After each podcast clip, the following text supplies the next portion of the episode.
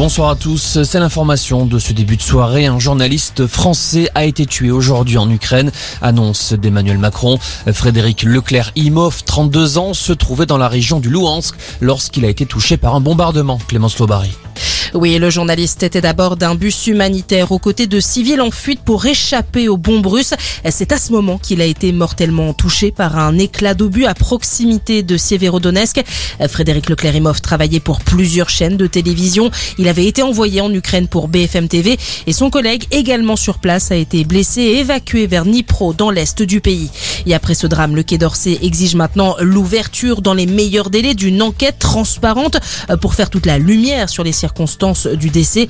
Il s'agit du deuxième journaliste français mort en Ukraine plus de deux mois après la disparition du franco-irlandais Pierre Zakrevski.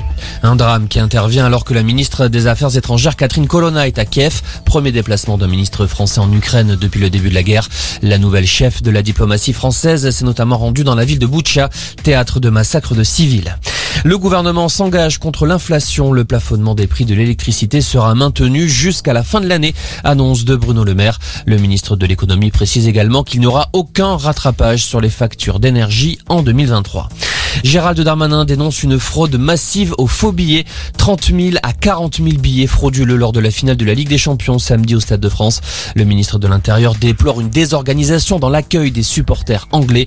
De son côté, la ministre des Sports Amélie Oudéa-Castera demande une enquête très approfondie de l'UFA.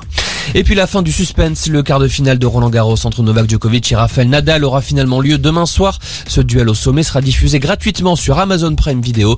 À noter que le Danois Holger Rune vient de se qualifier pour les quarts de finale en éliminant le finaliste de l'an passé, Stefanos Tsitsipas. Voilà pour l'essentiel de l'info. Excellente soirée.